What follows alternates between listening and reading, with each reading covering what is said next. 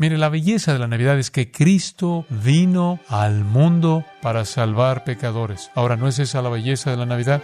¿Y quién podría entender la belleza de la Navidad sin la fealdad? La belleza de la Navidad es que Cristo vino a curar la fealdad del mundo.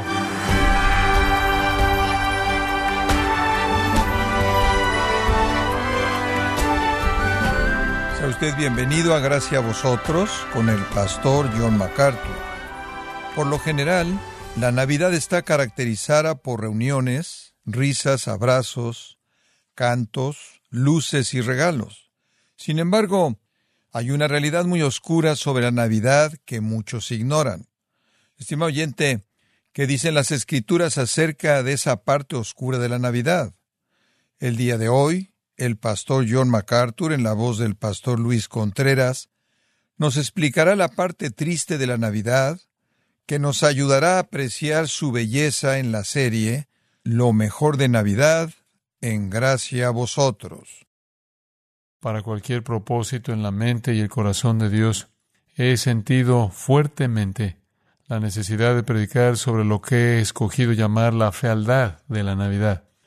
No pretendo con eso ser negativo de manera total. No pretendo con esto desvalorizar su gozo en esta época del año, sino aumentar su gozo. Crear en ustedes un gozo verdadero al comprender otra de las facetas maravillosas del nacimiento del Salvador. Supongo que la canción popular más famosa sobre la Navidad es Blanca Navidad.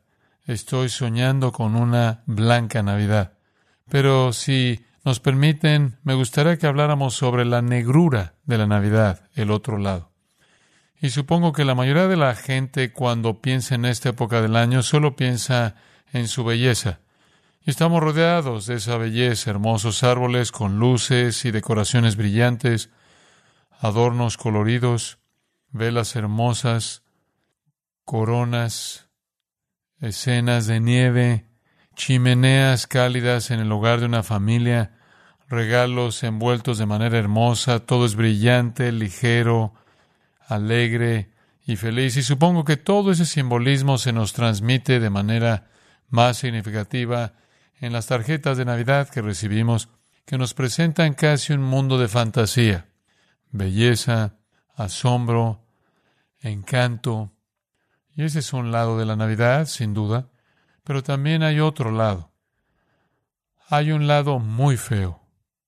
Y hay muchas maneras en las que podríamos abordar eso. Digo, podríamos hablar de una noche oscura y fría en un pequeño pueblo anónimo de Palestina, donde una joven hermosa dio a luz a un bebé en las condiciones más miserables e insalubres imaginables, de pie en la suciedad y el estiércol de un establo.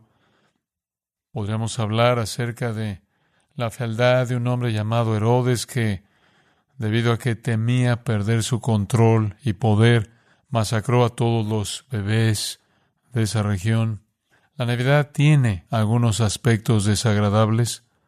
Podríamos hablar de una población indiferente en Jerusalén, pero hay algo incluso más allá de esas cosas. Hay al acecho detrás de cada hermosa escena, en cada tarjeta de Navidad, cada hermoso sentimiento de Navidad. En algún lugar detrás de todo eso hay algo muy vil y muy feo. La realidad más miserable, atroz y espantosa de todo el universo. Y realmente creo que para tener una comprensión adecuada de la belleza de la Navidad, usted debe tener una comprensión adecuada de la fealdad de la Navidad. Déjeme ver si puedo ayudarle a concentrarse en lo que quiero decir. En Mateo capítulo 1 y versículo 21 leemos palabras muy conocidas. Y dará a luz un hijo, y llamará su nombre Jesús, porque él salvará a su pueblo de su pecado. Primera de Juan 3:5 dice, y sabéis que Él apareció para quitar nuestros pecados. Primera de Juan 4:14, Y nosotros hemos visto y testificamos que el Padre envió al Hijo para ser el Salvador del mundo.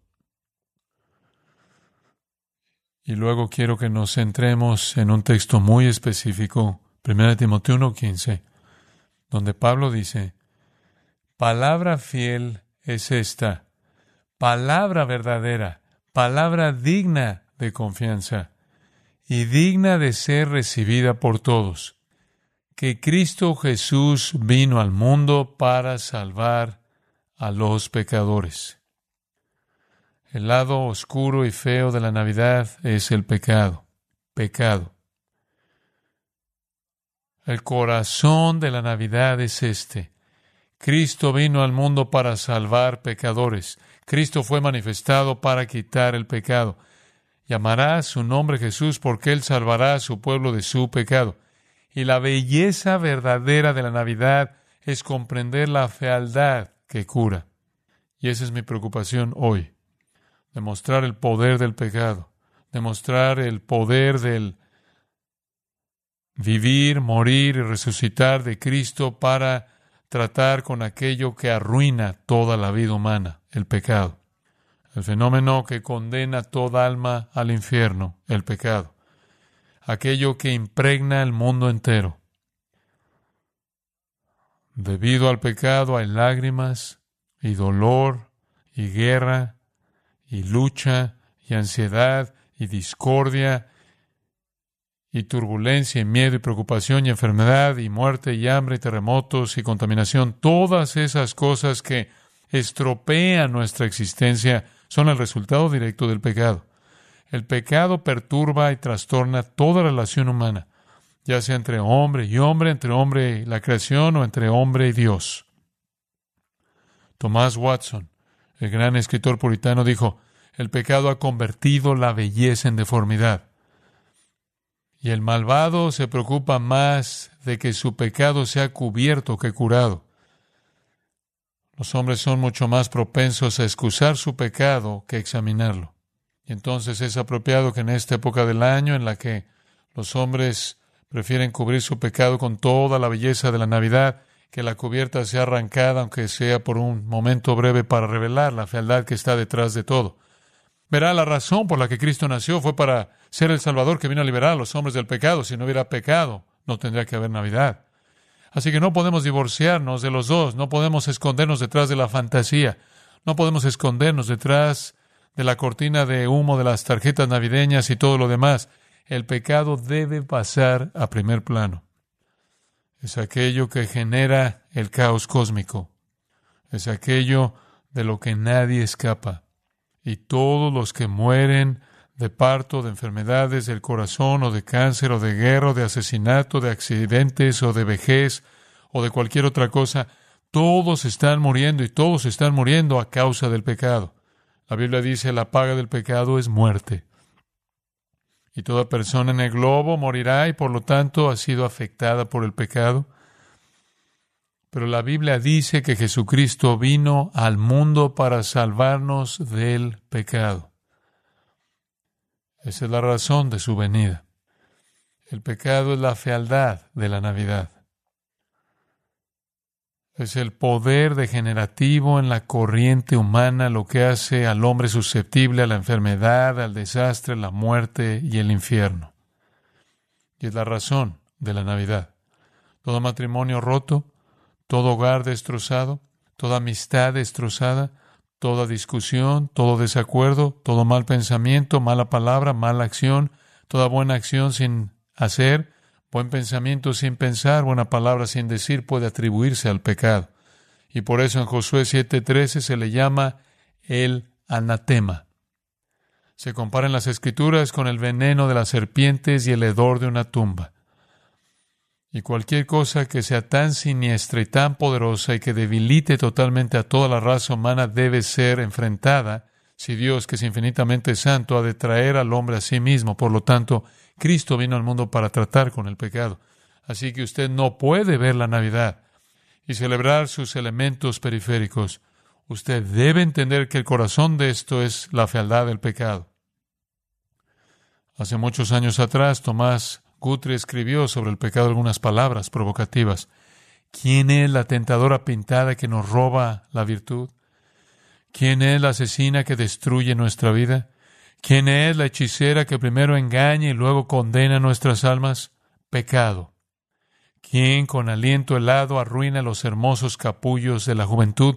¿Quién rompe el corazón de los padres? ¿Quién lleva a los ancianos canosos con pena a la tumba? El pecado. ¿Quién, por una metamorfosis más espantosa que Ovidio incluso imaginó, cambia a los niños dulces en serpientes, a las madres tiernas en monstruos y a sus padres en peores que Herodes? los asesinos de sus propios inocentes, el pecado. ¿Quién echa la manzana de la discordia en los corazones domésticos? ¿Quién enciende la antorcha de la guerra y la lleva ardiendo sobre tierras temblorosas? ¿Quién por la división en la iglesia rasga el manto sin costuras de Cristo? El pecado. ¿Quién es esta Dalila que canta el Nazareo dormido y entrega la fuerza de Dios en manos de los incircuncisos? ¿Quién, conquistando sonrisas en su rostro, con halagos dulces en su lengua se para en la puerta para ofrecer los derechos sagrados de la hospitalidad, y cuando la sospecha duerme, traicioneramente traspasa nuestras sienes con un clavo. ¿Qué sirena hermosa es esta que sentada en una roca junto a un estanque mortal, sonríe para engañar, canta para atraer, besa para traicionar, y echa su brazo alrededor de nuestro cuello para saltar con nosotros a la perdición, el pecado? ¿Quién convierte en piedra el corazón más suave y gentil? ¿Quién arroja la razón de su trono alto y empuja a los pecadores locos como cerdos gadarenos por el precipicio un lago de fuego? El pecado. Fin de la cita. El pecado es la fealdad de la Navidad. Está detrás de la escena y es la razón por la que vino el Salvador.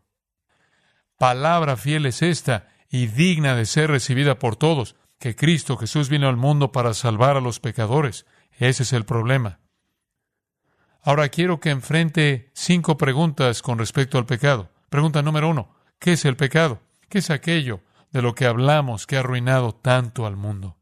Juan Bunyan dijo de manera prosaica, el pecado es el desafío de la justicia de Dios. El pecado es la violación de la misericordia de Dios, es la burla de su paciencia, el menosprecio de su poder y el desprecio de su amor. Pero más que eso, ¿qué es el pecado en términos simples? Creo que la definición de 1 Juan 3.4 lo expresa tan claramente como cualquiera. El pecado es la transgresión de la ley. El pecado es quebrantar la ley de Dios. Cualquier violación de la ley de Dios. En el texto griego de ese versículo, el pecado es igual a la impiedad. La impiedad es igual al pecado. Es vivir como si no hubiera Dios y no hubiera ley, ni autoridad, ni norma como vive la gente hoy y siempre ha querido vivir. Niega la realidad de la ley de Dios. Dice que Dios no está a cargo y no puede imponerme una regla vinculante. Es vivir más allá de los límites que Dios ha establecido. Es pensar que es inaceptable para Dios, hablar que es inaceptable para Dios, comportamiento que es inaceptable para Dios, violación de su ley. Y Dios ha dado su ley Él ha escrito su ley en nuestros corazones. La Biblia dice en Romanos 2, Él ha escrito su ley en las páginas de las Sagradas Escrituras. Y la ley, según Romanos 7, 12, es santa, justa y buena. En ella no hay nada impuro, nada injusto y nada malo. Es santa, justa y buena. Y no hay ninguna razón sensata para violar la ley de Dios, aparte del hecho de que los hombres desean estar a cargo de sus propias vidas, hacer lo que quieren y niegan a Dios el lugar que le corresponde de manera apropiada. Toda la ley de Dios es para bendición del hombre, toda la ley de Dios es para el bienestar del hombre, toda la ley de Dios es para la felicidad del hombre, la salvación del hombre, el gozo eterno del hombre, pero el hombre es un necio y como un caballo que tiene un lugar hermoso para pastar y salta la valla solo para aterrizar en el lodo, el hombre ha desafiado la belleza de lo que Dios ha provisto en el marco de la obediencia a su ley, ha saltado la valla, traspasado los límites y ha aterrizado profundamente en el lodazal y el lodo de su propio pecado y no puede salir de allí. Y así, aunque podemos ver las escrituras y encontrar muchos tipos diferentes de pecado y muchos términos diferentes para expresar lo que es La definición más simple es que es una violación de la ley de Dios. Ahora eso nos lleva a una segunda pregunta. ¿Cómo es el pecado? ¿Cuál es la naturaleza del pecado? ¿Cuáles son las propiedades del pecado? ¿Cuáles son las características de esto que ha hecho que Cristo nazca como Salvador? En primer lugar, el pecado es contaminación. Necesitamos entender que su naturaleza es que contamina. No es solo una deserción, es decir, no solo es una rebelión, no es solo una transgresión de la ley de Dios o traspasar los límites, sino que es una contaminación, es una profanación. Es al metal precioso lo que es el óxido. Es lo que son las cicatrices para un rostro hermoso, lo que es la mancha para la tela de seda, lo que es el smog para un cielo azul. Es una cosa contaminante, enrojece el alma de culpa y la ennegrece de maldad. En Primero de Reyes 8:38, el pecado del corazón del hombre se compara con las llagas que supuran de una plaga mortal. En Zacarías 3:3 es comparado con las vestiduras sucias. Es una cosa que ensucia, contamina, mancha mancha el alma y borra la imagen de Dios. Y según Zacarías 11.8, hace que Dios odie al pecador. Y según Ezequiel capítulo 20, versículo 43, cuando el pecador ve su propio pecado, lo hace aborrecerse a sí mismo. El pecado contamina y profana, mancha y estropea todo lo que toca, y toca todo en el ámbito humano. En 2 Corintios 7.1 no es de extrañar que Pablo lo llama inmundicia de la carne y del espíritu. Tomás Goodwin, el puritano, escribió el pecado se llama veneno, pecadores serpientes. El pecado se llama vómito, pecadores perros. El pecado es llamado el hedor de las tumbas, pecadores sepulcros podridos. El pecado se llama fango, pecadores cerdos. Y todo eso, ese concepto bíblico, habla de su contaminación, de su profanación, de su fealdad. Así que el pecado es contaminante. En segundo lugar, el pecado también es desafiante. Es desafiante en cuanto a su naturaleza. En Levítico 26, 27, Dios habla de aquellos que eligen andar en oposición a mí. Es desafiar a Dios. Es cerrar su puño y darle un golpe en la cara de Jesucristo. No importa qué homenaje quiera rendirle en Navidad, el pecado le da un golpe en su cara. El pecado clava un clavo en sus manos. El pecado aplasta la corona de espinas sobre su cabeza. El pecado clava una lanza en su costado. El pecado le escupe. El pecado se burla de él. El pecado dice, voy a hacer lo que quiera, no me importa cuáles sean tus afirmaciones o quién seas tú. En el Salmo 12.4 dice, Nuestros labios son nuestros. ¿Quién es Señor sobre nosotros? Diremos exactamente lo que queremos decir es la implicación de ese pasaje. No te estamos aceptando como ninguna autoridad, no creemos que sea obligatorio para nosotros, diremos lo que queramos. En Jeremías, cuando estaba acusando al pueblo de Israel por su maldad contra Dios, dice en el capítulo 2, versículo 31, que el pueblo dice, somos señores, no vendremos más a ti, y esa es la declaración de todo pecador. Somos señores, no vendremos más a ti, no estamos interesados en tu soberanía y tu gobierno, nosotros mandamos. Estamos a cargo. Y la palabra misma pesh en hebreo para pecado significa rebelión, ese corazón de desafío que está en el corazón de todo pecador.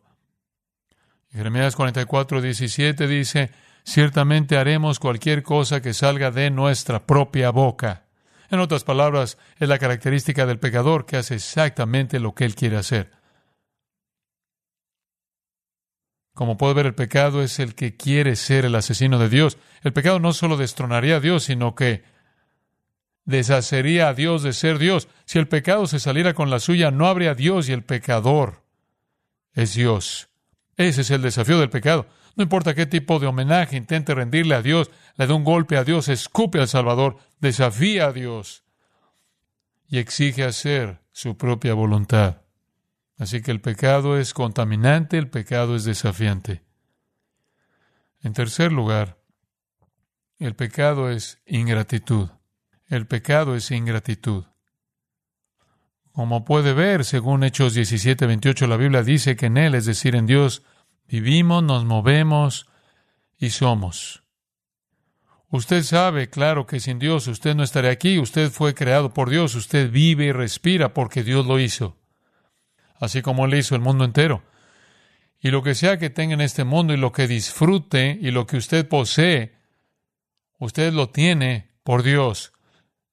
Y porque Él es un Dios misericordioso y providencialmente bondadoso y lleno de gracia. Él ha creado un mundo bueno para nosotros y nos ha bendecido con su favor y podemos respirar una vez más porque está Dios y Él nos da ese aliento. En Marcos, perdón, en Mateo capítulo 5, versículo 45 dice de Dios, Él hace salir su sol sobre malos y buenos y hace llover sobre justos y injustos. En otras palabras, Él ha bendecido al mundo, al mundo de los hombres pecadores, con su bondad y su favor. Es Dios quien ha provisto todo el alimento que coma el pecador, cada delicadeza, cada sabor que usted disfruta, cada escena hermosa que usted ha visto, cada sentimiento bueno que ha sentido. Dios le dio a usted eso. Es Dios quien ha concedido toda belleza. Es Dios quien ha dado sabiduría a nuestras mentes, coordinación a nuestros cuerpos, para permitirnos pensar y sentir y trabajar y jugar y descansar, para que la vida sea plena y útil. Es Dios quien hizo el amor, es Dios quien hizo la risa, es Dios, claro, quien nos da alegrías en la vida, hijitos, amigos. Es Dios quien le da a cada hombre la habilidad especial, a cada mujer la habilidad especial, que los hace a él y a ella quienes son y nadie más, y por lo cual sobresalen de una manera muy especial y por lo tanto conocen el respeto y el valor propio. Es Dios quien hizo al hombre para tener un cuidado básico de sí mismo y de los demás, para que la vida esté llena de ese tipo de cosas buenas que todos disfrutamos. Es Dios quien nos preserva de contraer toda enfermedad y de morir de toda muerte. Dios literalmente rodea al pecador ingrato con su cuidado providencial. Y cuando continuamos en el pecado, nosotros desafiamos esa bondad y expresamos ingratitud por esa bondad. Y como Absalón, quien tan pronto como David, su padre, lo besó, y lo tomó en su corazón, salió y tramó traición contra su propio amado Padre. Así el pecador tomará con gusto en sus brazos todo el bien que Dios da y le va a dar un golpe en la cara a Dios a cambio. Y nos encontramos haciendo la misma pregunta que se hizo en 2 de Samuel 16, 17. ¿Es esta tu bondad para con tu amigo? El pecado es una ingratitud tan grosera busca destronar y destruir aquel que nos dio todo lo que tenemos. Increíble. Esa es la naturaleza del pecado. Usted no pensaría en hacerle mal a alguien que habría salvado su vida en un acto grande y heroico. Sin embargo, usted quiere darle golpes desafiantes en el rostro de Dios, que le ha dado todo lo que usted tiene. El pecado contamina y el pecado es desafiante y el pecado es ingratitud. Escuche, el pecado trae las peores cosas de la vida. Expone a los hombres a toda la miseria definitiva. El resultado final del pecado es que condena a la gente al infierno. En Apocalipsis capítulo 20 dice que al final, en el juicio del gran trono blanco, el Señor reunirá a todos los incrédulos y los arrojará luego de fuego que arde para siempre. Jesús enseñó la doctrina del infierno, Él fue quien lo enmarcó y lo articuló en los evangelios, los apóstoles lo recogieron y se repite a lo largo del Nuevo Testamento. Y necesitamos saber esto, queridos amigos, y el infierno espera a la gran mayoría de las personas. Spurgeon dijo, el hombre está colgando sobre la boca del infierno por un tablón solitario y el tablón está podrido. Y esa es la fatalidad del pecado en última instancia. Qué cosa tan horrible. Ahora, ¿por qué todo esto? Porque esta, queridos amigos, es la fealdad de la Navidad que nos lleva al punto de su belleza. Mire, la belleza de la Navidad es que Cristo vino al mundo ¿para qué? Para salvar pecadores. Ahora, ¿no es esa la belleza de la Navidad? ¿Y quién podría entender la belleza de la Navidad sin la fealdad? No son las cartas y los árboles y las luces y los regalos y las fantasías y las escenas de nieve y los fuegos cálidos. La belleza de la Navidad es que Cristo vino a curar la fealdad del mundo. El pecado entró en el mundo a través de un hombre, Adán. Y por Adán, luego vino toda una civilización de pecadores. Igual produce igual. Job lo dijo en Job 14:4. Él dijo, ¿quién podrá sacar algo limpio del inmundo? Ni uno, nadie. En el Salmo 58.3, se apartaron los impíos desde la matriz. Salmo 51.5, en pecado me concibió mi madre. Desde Adán han sido pecadores y pecadores y pecadores y nada más que pecadores. Y el único no pecador fue Jesucristo. En él no hubo pecado, dice 1 de Juan 3.5. Como puede ver, nuestro Dios es santo. Todo santo, solo santo, totalmente santo y siempre santo y el pecador es pecaminoso, todo pecaminoso, solo pecaminoso, totalmente pecaminoso y siempre pecaminoso. Y como los dos pueden unirse solo cuando el pecado es eliminado. Y eso es hecho por la obra de Jesucristo que vino a salvar a pecadores.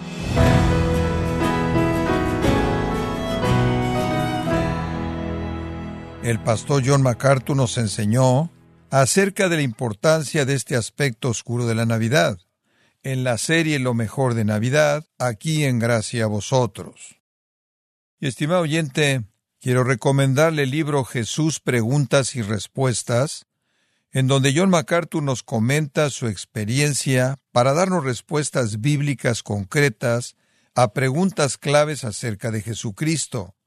Adquiéralo en la página gracia.org o en su librería cristiana más cercana, sin dejar de recordarle que puede descargar todos los sermones de esta serie Lo mejor de Navidad, así como todos aquellos que he escuchado en días, semanas o meses anteriores, animándole a leer artículos relevantes en nuestra sección de blogs, ambos en gracia.org.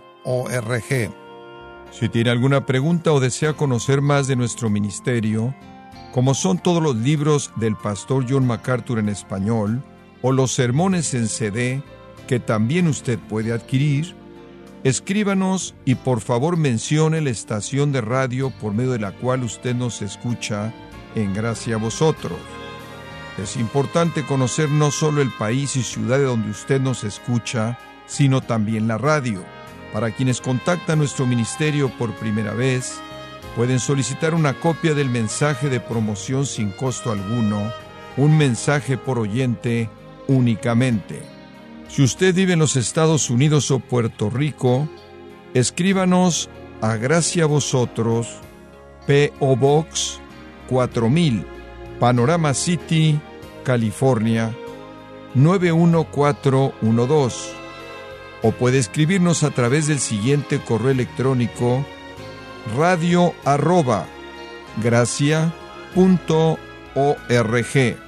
Esto ha sido todo por hoy y queremos agradecerle su sintonía de lunes a viernes en nombre de John MacArthur y del personal de este organismo, invitándole para que nos acompañe en la próxima edición y así juntos continuar desatando la verdad de Dios un versículo a la vez en gracia a vosotros.